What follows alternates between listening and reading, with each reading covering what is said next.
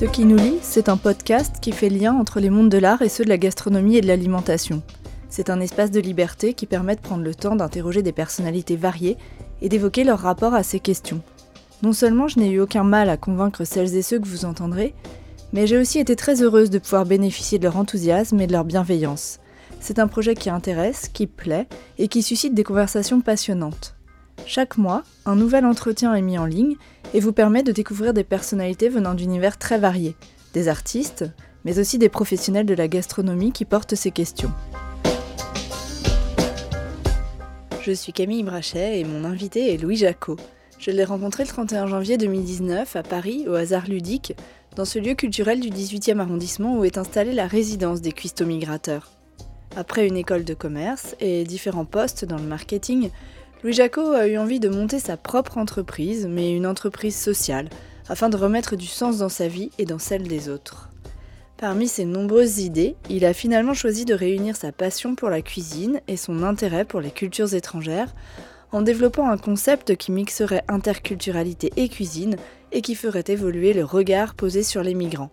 C'est de cette volonté que sont nés les cuistots migrateurs. Avec Louis, nous sommes revenus sur l'origine de son projet, sur cette envie de construire quelque chose qui ait du sens. Il nous a parlé de ses employés, motivés et motivants, de la cuisine qui est une porte d'entrée sur le monde, qui permet des rencontres et des découvertes, non seulement gustatives mais aussi humaines. Nous avons également évoqué d'autres initiatives proches, comme le Refugee Food Festival, puisque les cuistots migrateurs en ont co-organisé la première édition. En écoutant cet épisode, vous comprendrez mieux la signature des cuistots migrateurs, qui est voyager grâce au talent de chefs réfugiés. Bonjour Louis Jacot, vous avez créé euh, les Cuistots Migrateurs, une entreprise euh, sociale et engagée pour l'insertion des réfugiés il y a trois ans environ, c'est ça hein, En 2016 ouais. Mhm. Pour commencer, pour ceux qui ne connaissent pas, les Cuistots Migrateurs, qu'est-ce que c'est? Les Cuistots Migrateurs est le premier traiteur de cuisine du monde qui emploie des cuisiniers réfugiés. On est une entreprise sociale et euh, notre idée c'est d'être euh, un traiteur un petit peu différent parce qu'on euh, intègre donc des personnes qui sont réfugiées et on valorise leurs talents, leurs recettes. Ça nous permet de faire découvrir bah, des nouvelles cuisines qui sont différentes, super savoureuses et que les gens ne connaissent pas. Ça nous permet de changer un petit peu le regard sur les réfugiés en montrant qu'ils peuvent nous apporter quelque chose. Et ça permet à ces personnes de s'intégrer socialement, professionnellement et de reconstruire leur vie en France. Vous êtes entrepreneur avant tout, donc vous avez choisi de créer cette entreprise qui a énormément de sens, on voit. Est-ce que vous pouvez revenir à l'origine de votre projet et au contexte de votre démarche? Quel est un peu votre parcours? Comment vous êtes arrivé à, avoir envie de faire ça en fait? Alors je vais, je vais commencer euh, avec l'école de commerce. Moi j'ai fait un parcours euh, de prépa, école de commerce, euh, et puis j'ai bossé ensuite à peu près trois ans en marketing, communication dans des petites boîtes. Tout ça était assez sympa, je faisais beaucoup de choses qui m'amusaient et puis au bout d'un moment je trouvais que je faisais toujours la même chose et que ça n'avait pas beaucoup de sens de continuer à faire ça, ça n'apportait pas grand-chose, ni à moi ni aux autres. Et puis euh, en discutant avec un ami, euh, Sébastien Prunier, donc, qui, a eu euh, un peu le même parcours mais plutôt sur un, un côté très finance-gestion, on s'est dit qu'on pouvait créer quelque chose ensemble, donc on a, on a réfléchi à des projets sociaux. Alors on est passé par plein d'idées, euh, des choses sur le recyclage, sur les fermes urbaines. Euh, penser à même un projet où, avec des poules à Montreuil où on récupérerait les, déchets ménagers. Enfin, on est passé par plein, par plein d'idées, mais c'était pas, on trouvait pas vraiment le, concept. Et puis, en fait, on a été un petit peu rattrapé par l'actu parce que à ce moment-là, donc c'était à peu près l'automne 2015 on a eu le sentiment d'entendre de plus en plus parler de, la problématique des réfugiés. Enfin, les médias, je pense, à ce moment-là, sont vraiment emparés de ce problème-là, enfin de cette question-là en tout cas. Et puis on avait le sentiment que c'était toujours euh, super pessimiste, quoi, euh, alarmiste, victimisant. Alors bien sûr, c'est quelque chose de, très compliqué, mais euh, on s'est dit qu'on pouvait peut-être nous apporter bah, une autre vision, un autre regard et montrer que oui, c'est un défi à relever, mais parmi tous ces gens qui arrivent, il y en a plein qui ont des choses à nous apporter. Moi, j'étais passionné de cuisine. Je cuisinais tout le temps, tout le temps, euh, chez moi, donc de manière très amateur. Hein. J'ai pas de, j'avais jamais travaillé dans un resto. Euh. Et on s'est dit, la cuisine, c'est sans doute le meilleur vecteur en fait euh, pour raconter autre chose sur les réfugiés. Parce que la cuisine, bah, c'est quelque chose qui bah, déjà fait du bien. C'est quelque chose qui qui parle à tous. C'est une évidence pour beaucoup de migrants parce que c'est quelque chose qui permet de se reconnecter à son histoire, à son pays, à sa culture. Euh, de se raconter aussi, de partager sa culture. De se raconter, surtout que euh, on avait le sentiment que euh, les cuisines du monde aussi en, France, en tout cas à Paris, il y a une offre qui est, qui est, assez riche, mais elle peut être encore beaucoup plus riche. Il y a plein de, cultures qui ne sont pas représentées. Et il y a aussi beaucoup d'offres qui sont très standardisées, un peu revisitées, mmh. galvaudées. Il suffit de, regarder la, cuisine libanaise. Euh, oui, il y a des très bons Libanais à Paris, mais l'offre ne se résume pas à du houmous, à, du labné et, à quelques falafels. C'est beaucoup plus que ça. Et, on s'est dit, avec ces gens qui arrivent, on peut montrer un autre, un autre visage de la migration, aller beaucoup plus loin dans, dans l'exploration de ces cuisines-là. Et donc on a eu cette intuition-là, sans trop savoir par où commencer, parce qu'on n'avait pas du tout de d'engagement euh, social. On ne connaissait pas grand-chose à la problématique des, réfugiés, il faut le dire. Ouais, vous n'étiez pas spécialement engagé sur, euh, dans une association Enfin, c'est pas quelque chose qui était euh, pas du tout. inscrit dans votre fonctionnement On ne connaissait pas du tout... on ne savait même pas si c'était possible de faire travailler des réfugiés. Est-ce qu'il y avait un cadre légal Donc on, a exploré un peu, on s'est rapproché de, plein d'acteurs qui, mhm eux sont beaucoup plus calés dans ce domaine-là. Donc on est allé voir euh, Singa, on est allé voir France Terre d'Asile. On est allé euh, voir la jungle de Calais aussi. Et puis on s'est rendu compte bah, qu'il était possible d'employer ces personnes. Donc petite précision, je parle bien de, personnes qui sont réfugiées au sens euh, réfugiés statutaires, c'est-à-dire que c'est des personnes qui, font, qui, ont fait une demande d'asile, qui sont passées par plein d'étapes et on leur a accordé le droit d'asile. Euh, ce qui leur donne euh, un permis de séjour et de travail de 10 ans. D'accord. Euh, qui souvent en fait est, renouvelé parce qu'il n'y a, a, pas de raison. Ou il y a un autre statut qui s'appelle protection subsidiaire, qui est un peu le, enfin si je veux le dire comme ça, réfugié précaire, parce qu'en fait c'est plus ou moins les, les, mêmes droits, sauf que c'est pas 10 ans mais un an. Et donc on a vu qu'il était possible euh, d'employer ces personnes et on a vu aussi combien elles avaient du mal à s'insérer, à trouver un emploi qui réponde à, leurs aspirations, à leurs euh, compétences. Mhm. Et c'est comme ça qu'on a un petit peu euh, commencé le projet. Et est-ce qu'il y a eu des freins, des choses très compliquées Qu'est-ce qui a été le plus compliqué à mettre en œuvre? Il n'y a pas vraiment eu de frein. On, a eu... on nous a dit ça va être très très dur votre aventure ça va être de l'insertion avec des gens qui ont énormément souffert. Ça va être très compliqué. Oui, effectivement. Enfin, c'est des gens qui ont des parcours très difficiles. Mais en fait, on s'est rendu assez vite compte que euh, ces gens-là, en fait, avaient une motivation qui est, qui est juste incroyable, une énergie, une vitalité qu'on peut vraiment leur envier, parce que je pense qu'il faut beaucoup de courage pour euh, quitter son pays et venir ici. Ça donne une énergie, euh, oui, qui est assez incroyable. Et en fait, euh, les gens euh, qui travaillent avec nous euh, sont des gens qui, avec qui c'est. J'ai envie de dire c'est facile de travailler. Ils sont moteurs, quoi. Ils sont, ils sont ultra heureux de, bah, d'avoir un emploi, et ont envie de vraiment de construire une vie en France, ont envie de montrer qu'ils ont des choses à apporter, ont envie de partager leur culture. Et donc ça, ça a été, entre guillemets, facile.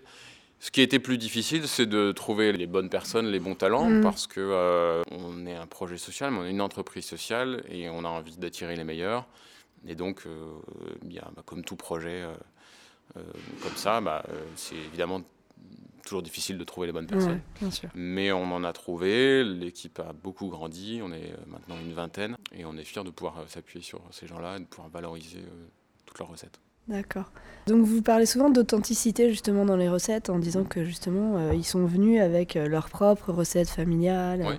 C'est aussi une manière de vraiment préserver les identités culturelles et, et euh, de transmettre des goûts. Est-ce que cette idée de transmission, elle est importante pour eux? Est-ce que c'est quelque chose qui leur importe d'apporter de, leur culture, de, de, transmettre leurs recettes ou, ou pas plus que ça? C'est quelque chose qui peut les surprendre en fait, parce que euh, au, début, quand je, je rencontrais beaucoup de, cuisiniers, de gens qui voulaient rejoindre notre équipe, et quand je leur disais que moi ce qui m'intéresse, c'est que tu fasses tes recettes, étaient un petit peu surpris. Il y en a beaucoup qui ne comprenaient pas et euh, qui me disaient euh, moi je peux faire euh, des burgers, moi je peux faire la salade, je fais des pizzas. et je dis non, non, mais en fait ça, ça m'intéresse pas du tout. Enfin, c'est très bien, ça t'a sans doute apporté des, compétences, tout ça, mais moi ce que je veux, c'est tes recettes. Quoi. Et souvent il y avait un petit, petit moment de, doute, et c'est la première fois qu'on leur demande ça en fait. Et je me souviens vraiment de Farisa, qui est notre cuisinière tchétchène qui la première fois que j'ai rencontré, donc c'était au printemps 2016, m'a dit écoute, ça fait 4 ans que je suis là, voire plus. c'est la première fois en fait qu'un Français s'intéresse à ma cuisine. Ah, c'est incroyable. Alors que c'est une cuisinière de talent, quoi, qui adore ça. Quand elle nous invite, c'est une montagne de plats, il n'y a même plus de place pour manger. Euh. Elle a vraiment quelque chose à proposer. Quoi. Euh, c'est sa vraie valeur ajoutée, c'est son talent. C'est euh. exactement ça, c'est sa valeur, c'est son histoire. En plus, sa maman et sa grand-mère avaient un petit resto à, Grozny, en Tchétchénie. Donc elle a grandi dans, entre les marmites. Et ce qu'elle nous a dit, c'est qu'en 4-5 ans, elle avait fait du ménage au black, ici et là, et qu'en fait, elle n'a jamais cuisiné pour un Français, qu'on lui avait jamais demandé de toute façon. Ouais, donc il doit y avoir une vraie fierté quand même. Il y a une vraie fierté, euh, effectivement. Et, ils s'en rendent compte en fait, d'autant plus en voyant les retours des gens. Parce que euh, sur certains événements euh, qu'on fait, donc j'ai le client, parce qu'on a donc un traiteur de cuisine du monde, les cuisiniers sont parfois amenés à, préparer des plats devant, les clients ou à participer à des événements du type festival. Et on voit l'accueil, le, retour du, public qui est super encourageant. Les gens sont super contents de découvrir des, nouvelles recettes, de les rencontrer aussi, euh, de voir autre chose que ce qu'ils voient à la télé des réfugiés. Et c'est ultra motivant. Du coup, aujourd'hui, il y a combien de nationalités représentées? Enfin, vous êtes à combien d'employés? Cuisiniers, j'entends, hein, parce que la structure est... Alors, on est une vingtaine au total. On compte aussi bien donc, les cuisiniers que toute la gestion, l'administration. et si je prends tout le monde, on est 10 nationalités, des Français, un chef euh, qui s'appelle euh, Andrés Fernandez qui est américain, qui encadre euh, tous nos cuisiniers. Et ensuite, on a donc, je vais vous faire la liste, hein, Rachid qui vient d'Iran, Fariza de Tchétchénie, Sarah d'Éthiopie, Faek de Syrie, Azim et Abdul qui sont afghans, Babakar qui est sénégalais, Rojot qui vient du Bangladesh. Et j'espère n'avoir oublié personne. J'espère pour vous. J'espère. Sont... du Népal, pardon. Ah, je me dis, mais il en manque un. Ils sont pas du tout euh, de cuisiniers de formation ou certains le sont Alors on ne recherche pas à tout prix des gens qui ont euh, été cuisiniers dans leur pays. Euh, j'ai l'impression qu'il y en a assez peu en tout cas. J'ai énormément de candidatures de gens qui veulent nous rejoindre, mais ce c'est pas du tout des, cuisiniers de, voilà, de, formation. Certains ont pu avoir une petite expérience de service ou à part Rachid qui est notre seconde cuisine, euh, qui est iranien, qui a vraiment une expérience et sur lequel euh, maintenant s'appuie beaucoup. C'est plutôt des personnes qui adorent la cuisine, qui sont très motivées par l'idée de faire découvrir, partager, qui ont envie de se professionnaliser, de progresser dans ce domaine-là. Mais voilà, c'est pas des, des, pas des... gens qui sont professionnels. Vous dites que la demande euh, est très forte pour vous rejoindre. Et du coup, vos critères de sélection, c'est quoi? Parce que ça ne doit pas être évident. Enfin, j'imagine qu'il y a plein, plein de profils euh, très intéressants qui se présentent à vous. On aurait envie d'accueillir tout le monde parce que euh, on a un recrutement un petit peu différent. Bah, c'est je veux pas un CV quoi. On demande aux gens qu'est-ce qu'ils aiment cuisiner, qu'est-ce que c'est la cuisine pour eux, qu'est-ce qu'ils ont envie de nous faire découvrir. Il y a plein de belles histoires quoi. Donc on a évidemment on voudrait on devrait accueillir tout le monde. Nos critères bah, c'est le goût. Enfin on demande aux candidats d'apporter quelques plats de leur pays, nous expliquer un petit peu ce que c'est, euh, de faire goûter. C'est euh, l'envie surtout bah, l'envie de, de, ce métier qui est, quand même un métier difficile la cuisine, exigeant, euh, physique. Vraiment la compréhension du projet, à la mesure où on leur demande vraiment d'apporter leurs recettes, euh, de partager euh, leurs recettes. Et je pense que ça, c'est fondamental euh, pour faire partie du, projet des Custom Migrateurs. Est-ce que vous les formez Est-ce que cette, cette, entrée au Custom Migrateur, ça a vocation, ça peut servir de tremplin pour pouvoir travailler ensuite ailleurs Ou, est-ce qu'on est vraiment dans, du long terme Vous les prenez pour les garder et puis travailler avec eux le plus longtemps possible? C'est quelque chose qu'on nous demande beaucoup et c'est une question qu'on s'est posée au tout début. Est-ce qu'on est une sorte de tremplin pour autre chose? Est-ce qu'on a une entreprise d'insertion? Et en fait, on n'est pas une entreprise d'insertion dans la mesure où euh, déjà on s'appuie sur leurs talents. Alors une entreprise d'insertion plutôt euh, bah, guider, va donner des, choses à faire, à apprendre. Euh. Enfin, on, les forme au quotidien en travaillant, mais euh, la valeur ajoutée quand même vient, vient d'eux, quoi. C'est leur recette, c'est eux qui apportent. Et on n'est pas une entreprise d'insertion parce que euh, notre but c'est pas qu'ils restent trois mois et qu'ils s'en aillent. Cela pour deux raisons. La première raison, et la plus évidente, c'est que c'est des personnes qui veulent un, un contrat stable. c'est la première chose qu'ils nous disent parce que souvent ils ont des problématiques de logement. Alors, ils ont des. France Terre d'Asile fait un boulot super, et euh, ils, ont, ils sont logés, hein, ils sont pas à la rue. Mais euh, c'est des apparts super petits, ils partagent euh, les apparts avec 5-6 familles. tous les 6 mois, ils bougent, les enfants passent d'une école à l'autre. Enfin, ils ont besoin, et c'est fondamental, d'avoir une stabilité. Et pour ça, ils ont besoin d'avoir un, contrat, un CDD ou un CDI. Et ils ont besoin de stabilité parce que c'est souvent, même s'ils sont là en France depuis 4-5 ans, ils n'ont jamais pu vraiment se poser pour reconstruire quelque chose. Donc c'est pour ça qu'on s'est dit, euh, si on fait euh, des petits euh, contrats de trois mois et ensuite ils font leur vie, ça ne marchera pas. La deuxième raison, c'est que on est une entreprise, une entreprise sociale, mais on est une entreprise. Une entreprise, ça fonctionne avant tout avec, avec des hommes, avec des, des gens de talent. Et quand on a trouver des gens de talent, on a envie de les garder. Et on est une belle équipe, enfin, on est presque un peu une famille, je, dois le dire. J'espère qu'on gardera cette dimension-là. Et on a envie de grandir ensemble et que le projet euh, bah, se construise avec tout le monde. Et pour l'instant, on n'a pas de turnover. Quasiment euh, toute l'équipe euh, est d'origine. d'origine. Il y a des gens qui sont Rachid, Farisa, Faek, qui ont commencé le projet avec nous en 2016, sont encore là, ont progressé en français. Euh, FAEC est arrivé euh, en 2016. Je me suis rendu compte qu'on manquait de personnel. J'ai appelé une association qui s'appelle Syrians and Friends qui m'a dit bah, j'ai un jeune homme qui s'appelle FAEC qui a envie de travailler. Il ne parlait pas français, il n'avait pas d'expérience de cuisine, il avait été boucher, chauffeur-livreur. J'ai dit bah on y va, on y va. Euh, et en fait aujourd'hui, euh, Faek, bah, il a fait des progrès en français qui sont incroyables. Et maintenant, il pourrait devenir chef de partie quoi. il est capable de faire ses recettes, il est capable d'encadrer d'autres cuisiniers il est ultra autonome. Ça, ça s'est passé euh, voilà, dans, dans, les cuisines. Ok. Du coup, vous dites qu'ils parlent pas français beaucoup quand ils arrivent en fait. C'est assez intéressant parce que ça montre bien qu'en fait pour cuisiner, enfin, la langue est pas forcément. Euh, Petite nuance, oui et non. c'est en fait de plus en plus on, se rend compte que c'est quand même euh, quelque chose qui est fondamental. Au début, oui, effectivement, bah, on s'est lancé sans trop savoir. Donc on a pris des gens qui ne parlaient pas forcément euh, beaucoup français. Mhm. Mais c'est quand même euh, un des critères de, recrutement qui est important. Alors pourquoi? Parce, qu'on imagine que voilà, cuisiner, c'est pas forcément euh, au centre, qu'on s'exprime autrement. Et... Je comprends, mais ça marche quand on est un peu seul dans sa cuisine. Ou, voilà. Là, la cuisine, c'est quand même un travail d'équipe. Et ça l'est d'autant plus qu'on a des commandes de plus en plus importantes. Enfin, pour vous donner une idée quand même, euh, on a des commandes de 10 personnes, mais on a eu des commandes pour 650, 850. Euh, et donc, euh, fois X pièces cocktail, on, arrive vite à 4000, 5000 pièces cocktail. On a fait des festivals aussi sur trois jours. c'est de la cuisine, hein, on fait vraiment de la cuisine, mais il y a quand même une. C'est bah, très professionnel. Volume, quoi. Quand il y a 100 bottes de persil qui arrivent, on se rend compte qu'on ne fait plus du taboulé pour juste ses copains. Quoi. bien sûr. Et donc, c'est un travail d'équipe.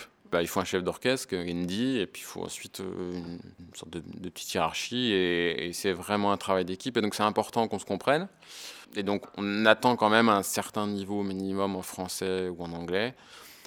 Le but, c'est aussi qu'ils progressent avec nous, et on l'a vu euh, depuis le début. Euh, on parle en français, c'est notre langue de travail.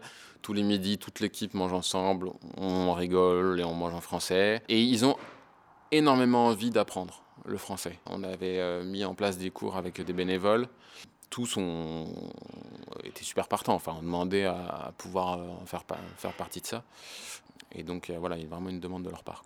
Et vous dites, on est un peu comme une famille. Ils entretiennent des liens particuliers entre eux. Quels liens ils ont? Est-ce qu'ils sont très proches? Ils ont des histoires forcément très différentes. Alors même si le fait d'être migrant les réunit et le fait d'être de cuisiner ensemble aussi les réunit, j'imagine que c'est quand même des parcours très très différents. Qu'est-ce qui les réunit? Est-ce qu'ils ont des liens euh, particuliers selon vous? C'est une drôle de famille, mais qui, ça marche très très bien en fait. C'est d'autant plus surprenant que euh, bah, on, a des, on a des gens qui viennent de pays différents, qui viennent de classes sociales différentes, qui ont des niveaux d'études différents, qui euh, ont des religions différentes, qui ont des interdits différents. Il y a des hommes, il y a des femmes. Et en fait, ça marche très très bien. Parce que chacun a sa place, chacun apporte quelque chose au projet chaque cuisinier apprend euh, des recettes des autres, des techniques des autres. Encore une fois, c'est un travail d'équipe. Ouais. chacun a sa place. On a une structure assez horizontale, on a quand même un chef, etc. Mais euh, voilà, chacun a, voix au chapitre et ça, je pense que c'est euh, essentiel. Et oui, ça crée une ambiance un petit peu familiale, si j'ose dire. Mais il y a une vraie entraide en dehors des cuisines. Sur le plan personnel, ils se soutiennent, ou ils n'ont pas forcément de lien quand ils sortent de là. Ça se passe comment? Oui, alors, euh, bon, ils ont, ils ont leur, euh, leur, vie, ici. Souvent, ils sont pas seuls. Il y en a plusieurs, enfin, je pense la majorité qui sont ici avec leur famille. Leur famille euh, avec leur femme, avec leur mari, avec leurs enfants. Donc, ils ont leur vie à côté. Ils passent déjà beaucoup d'heures ensemble en cuisine. On se retrouve régulièrement, en fait, pour boire un verre ensemble. on a fait Paris-Plage cet été. C'est des gens qui sont encore suivis, pour la plupart, par France Terre d'Asile. ils ont des assistants sociaux. Nous-mêmes, euh, les cuistots migrateurs, on les accompagne, on les aide autant qu'on peut sur plein de choses. Ça va de envoyer un recommandé à changer l'abonnement du, téléphone portable, des choses comme ça. Euh. On est ultra présent. Après, on ne peut pas tout faire. Bah, euh, on ne remplace pas un assistant social. C'est parfois difficile. Et puis la cuisine, c'est encore une fois quelque chose de super exigeant et on a beaucoup de boulot. Donc oui, on aide autant qu'on peut. Mais voilà, nous, on fait de la cuisine, c'est ça qui, nous importe, c'est ça qui nous réunit.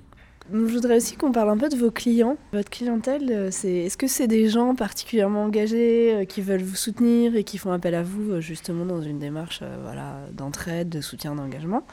Ou est-ce que c'est juste des gens qui aiment les cuisines du monde et qui ont envie de bien manger et donc qui, qui vous sollicitent? Alors je vais revenir juste avant très très rapidement sur ce qu'on propose. On propose des cocktails, euh, des repas, euh, des plats chauds, des plats forts à partager, des plateaux repas, et euh, tout ce qui peut aller avec pour que la réception se passe bien. Donc on peut proposer des maîtres d'hôtel, de la déco, etc., livrer le client. Ça c'est notre métier. On a beaucoup de demandes d'entreprises très différentes. On travaille aussi bien avec des grands groupes euh, ça, va être, euh, ça va être la BNP, ça va être Vinci, etc., que des, plutôt des institutionnels, euh, l'OCDE, l'UNESCO, que de grosses associations, Médecins du Monde, Médecins sans frontières, ou des plus petites, qui ne sont pas forcément liées d'ailleurs à la problématique migratoire, à la problématique des réfugiés. Enfin, on a une clientèle très très vaste. et on a aussi des particuliers. Je pense que la porte d'entrée, si je peux dire ça comme ça, pour les customs migrateurs va souvent être le projet social. Je pense que c'est euh, effectivement quelque chose qui, touche et qui interpelle. C'est important, mais si c'était juste ça, euh, je pense qu'on ne serait pas allé très très loin. Euh, ce qui fait que ça marche et ce qui fait que les clients, pour l'instant, viennent naturellement nous voir, c'est qu'on propose une cuisine qui est complètement différente. On dépoussière un petit peu l'offre de traiteur qui, est souvent un petit peu, un petit peu galvaudée, vieillissante, et les clients nous disent c'est toujours pareil, toujours un peu surprise, des canapés au saumon et des gougères. Et là, on a enfin euh, bah, quelque chose qui est, qui est, différent et surtout qui a du goût. À la fin d'un cocktail pour euh, Danone Communities, elle était venue nous voir. Elle nous avait dit c'est la première fois que je mange un traiteur qui est assaisonné. Ça m'avait fait rigoler. Mais parce que, en fait, on fait vraiment de la cuisine. Ça paraît tout bête de dire ça, mais c'est vraiment des plats qui, sont, qui viennent, euh, bah, encore une fois, de nos cuisiniers, qui sont des plats de famille, qui sont des plats traditionnels, qui ne sont pas des plats de traiteurs. C'est vraiment de la cuisine. Hmm. Est-ce que vous avez des liens avec des producteurs en particulier euh, Est-ce qu'il y a un réseau de professionnels euh, qui s'est constitué autour des cuistots migrateurs? Vous approvisionnez où? Comment est-ce que ça se passe? Pas vraiment. Pour te dire, on pourrait travailler là-dessus, on veut travailler là-dessus, mais on n'en a pas encore eu le temps. ça fait pas si longtemps qu'on existe. On a mis tous nos efforts sur euh, trouver la bonne équipe, explorer avec eux euh, leurs recettes, travailler avec eux pour qu'elles soient encore meilleures. Ce qui a été un petit peu plus long, ça a été de trouver euh, les bons produits, je veux dire exotiques. Parce que on voulait le bon tahiné, on voulait trouver des belles épines vinettes d'Iran, etc. Donc, au-delà des fournisseurs classiques, il y a aussi euh, identifié les bons fournisseurs pour ces produits-là. donc là, il y a quand même eu un gros travail. Là, il y a, un, il y a un, gros boulot. Je pense qu'on peut aller encore plus loin. C'est super important parce qu'en fait, euh, c'est 50% des recettes. Mmh, bah ouais, Alors, il y a d'autres initiatives hein, qui font de Paris euh, de valoriser les réfugiés grâce à la cuisine. je pense par exemple au Refugees Food Festival avec le chef Mohamed El-Kadi en résidence par exemple. Quel rapport vous avez avec ces structures? Est-ce qu'il y a un vrai réseau qui se met en place ou est-ce que c'est des initiatives complètement isolées? Est-ce que vous travaillez un peu main dans la main? Comment est-ce que ça se passe?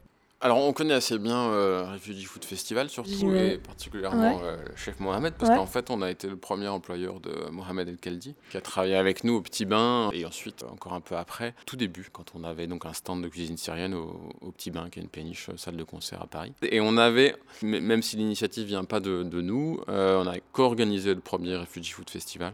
D'accord. Puisqu'en fait, presque tous les chefs, sinon tous les chefs de la première édition, euh, étaient des gens qui soit travaillaient avec nous, soit qu'on avait rencontrés.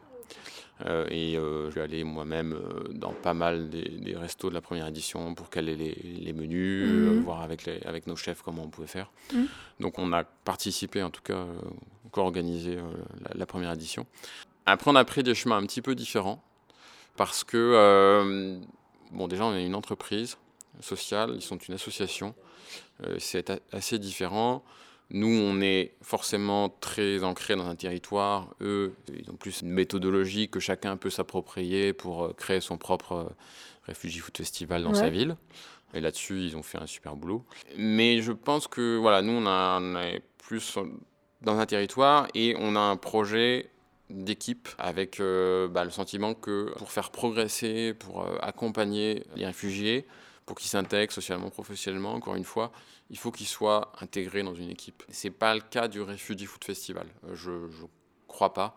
Pour eux, j'ai l'impression que par contre, on est beaucoup plus dans cette idée de tremplin dont je parlais tout à l'heure. C'est beaucoup plus une idée de tremplin, c'est plus euh, mettre en, lumière euh, bah, cette problématique. Donc, après, la démarche, elle est similaire. C'est vrai, au niveau de, de l'idée de, de, montrer que les migrants ont quelque chose à oui, apporter. Oui, là, là-dessus, on se rejoint complètement sur, sur l'intention, sur le message qu'on veut faire mm. passer, euh, dire euh, les réfugiés, c'est pas euh, juste des gens qui attendent des, aides sociales qui sont sous, le, sous, le, pont de Stalingrad.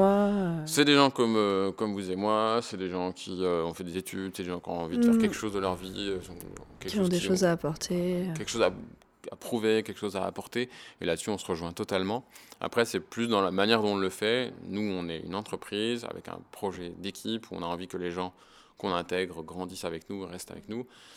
Eux, c'est plus euh, bah voilà, mettre les choses en lumière et puis espérer que des restaurateurs s'impliquent davantage en embauchant, par exemple, les, les personnes réfugiées qui ont participé au Refugee Festival dans leur établissement, par exemple. Vous êtes euh, relativement complémentaires. On est complémentaires, euh, oui, sur le message qu'on veut faire passer. Et euh, bah, je crois que c'est justement la fondatrice du Refugees Food Festival qui disait que, en fait, c'est par le voyage qu'elle a eu l'idée de proposer ce genre de choses. Mhm. Ça date à peu près de la même époque. Hein. on s'est lancé un tout petit peu avant. Ouais, c'est ça. On a fait notre premier événement en février 2016 et puis donc le Refugees Food Festival c'était en juin. Donc elle, elle disait que c'était par le voyage, qu'elle avait beaucoup voyagé et donc elle s'était rendue compte qu'en fait par la nourriture, euh, il y avait énormément de choses à dire, à montrer. Vous voyagez aussi ou On a Vous c'est plus l'entrée cuisine? Euh, Un peu les deux. Bah, Oui, la cuisine parce que c'est quelque chose que je faisais beaucoup. Euh, je passais un CAP cuisine après. Ah d'accord. Ah quand même. Dis, oui. Bon après, en fait, avant de, de, lancer le projet, j'avais fait un mini stage avec Pôle Emploi dans un resto d'un chef américain qui s'appelle Spring. Et c'est là que j'ai rencontré euh, Andrés Fernandez, donc maintenant qui est notre directeur de, cuisine. Avant de lancer le projet, j'ai vraiment hésité à tout arrêter et à me lancer dans la cuisine, devenir chef. J'avais cette idée-là. Euh, bah, il y avait ces dimensions je cuisine il y avait aussi, euh, j'étais à fond sur euh, tous les blogs euh, de, de resto à Paris. Vous aviez un site aussi, j'ai. Oui, j'ai eu un site à un moment qui s'appelait Le Grand ça. Euh, j'ai un peu arrêté. Bon, L'idée, c'était de montrer à chacun qu'en fait, on pouvait faire une cuisine assez sympa sans trop se prendre la tête. un peu dans l'esprit, finalement, du, bouquin qui est sorti plus tard, Simplissime, qui a fait un carton. Puis bon, j'ai arrêté, rattrapé par le projet Custo Migrateur qui m'a pris tout mon temps, et j'en suis très content. Donc oui, y il y avait cette dimension cuisine, aller chercher les bons petits restos à Paris aussi, euh, les petits boui où personne va euh, dans les quartiers, parce que euh, voilà, c'est là qu'il y a une cuisine authentique, généreuse, sincère. Et il y avait aussi la dimension voyage. J'avais pas mal voyagé en Turquie. Avant de faire le projet des cuistots, je suis parti trois mois en Asie, tout seul, avec mon sac à dos, en Asie du Sud-Est. Entre autres pour la cuisine, euh, parce que c'est quand même, incroyable. Voilà, c'est quand même une belle destination, une belle région pour ça. Et où les cuisines populaires euh, sont, sont, hyper bonnes. les cuisines populaires, les cuisines de rue, ouais, c'est hein, quelque chose qui n'existe pas ici, quoi qu'on en dise. On peut s'asseoir euh, sur un petit tabouret en plastique et manger le meilleur bol de, de, nouilles du monde. Oui, il y avait cette dimension voyage. Sébastien, donc mon associé, a pas mal voyagé, a vécu en Asie, a vécu en Angleterre. Donc on avait quand même envie dans le projet, euh, avant même de lancer euh, Custo Migrateur, d'avoir une dimension euh, interculturelle, multiculturelle. Quoi. On ne savait pas trop comment la mener. Et puis, en fait, le, projet des Migrateur a répondu Pleinement. à 100%. À la fois sur le côté cuisine, sur le côté multiculturel et sur le côté voyage. Quoi. Enfin, notre, notre, slogan, si je veux dire ça, c'est voyager grâce au talent de, chefs réfugiés.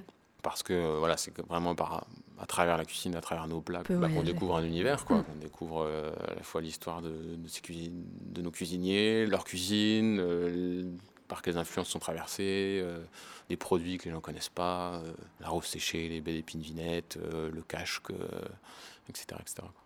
Et alors aujourd'hui, vos projets de développement pour l'entreprise dans les années à venir, c'est quoi? Est-ce que ce serait ouvrir d'autres restaurants? Est-ce que ce serait monter des structures à l'étranger? Euh, Je sais pas. On a, on a beaucoup d'idées, on a beaucoup de sollicitations aussi. Euh, depuis le début en fait. Hein, euh, très très vite, on a eu des messages de, des États-Unis, de Belgique, de Toulon, enfin vraiment d'endroits très différents. Les gens disent Mais alors, quand est-ce que vous ouvrez bah une succursale ici? Et oui, on a envie de faire plein de choses. Après, évidemment, pour l'instant, notre priorité, c'est de développer, de faire grandir euh, notre projet ici. On voit que ça marche, euh, on voit qu'on arrive à donner une place à ces personnes réfugiées, à valoriser leurs recettes, à, montrer, à leur montrer que ça touche les gens. Et on peut aller encore beaucoup plus loin là-dessus. On a envie que notre offre de cuisine du monde, elle soit aussi représentative que possible de, la migration et de la diversité de ces migrations. On a envie d'aller plus loin dans la formation euh, de nos cuisiniers, dans l'accompagnement, parce qu'ils apprennent sur le terrain avec nous. Donc ça permet de faire des progrès, mais peut-être qu'on peut faire quelque chose de, plus abouti là-dessus, donc on, va voir. Mais voilà, notre priorité, c'est vraiment de euh, continuer à développer la structure ici. Développer le, traiteur ici. L'expansion euh, à d'autres villes et tout ça, peut-être, mais chaque jour son temps. Il y a beaucoup de choses à faire ici encore et on, veut le faire bien avant de, de faire d'autres choses.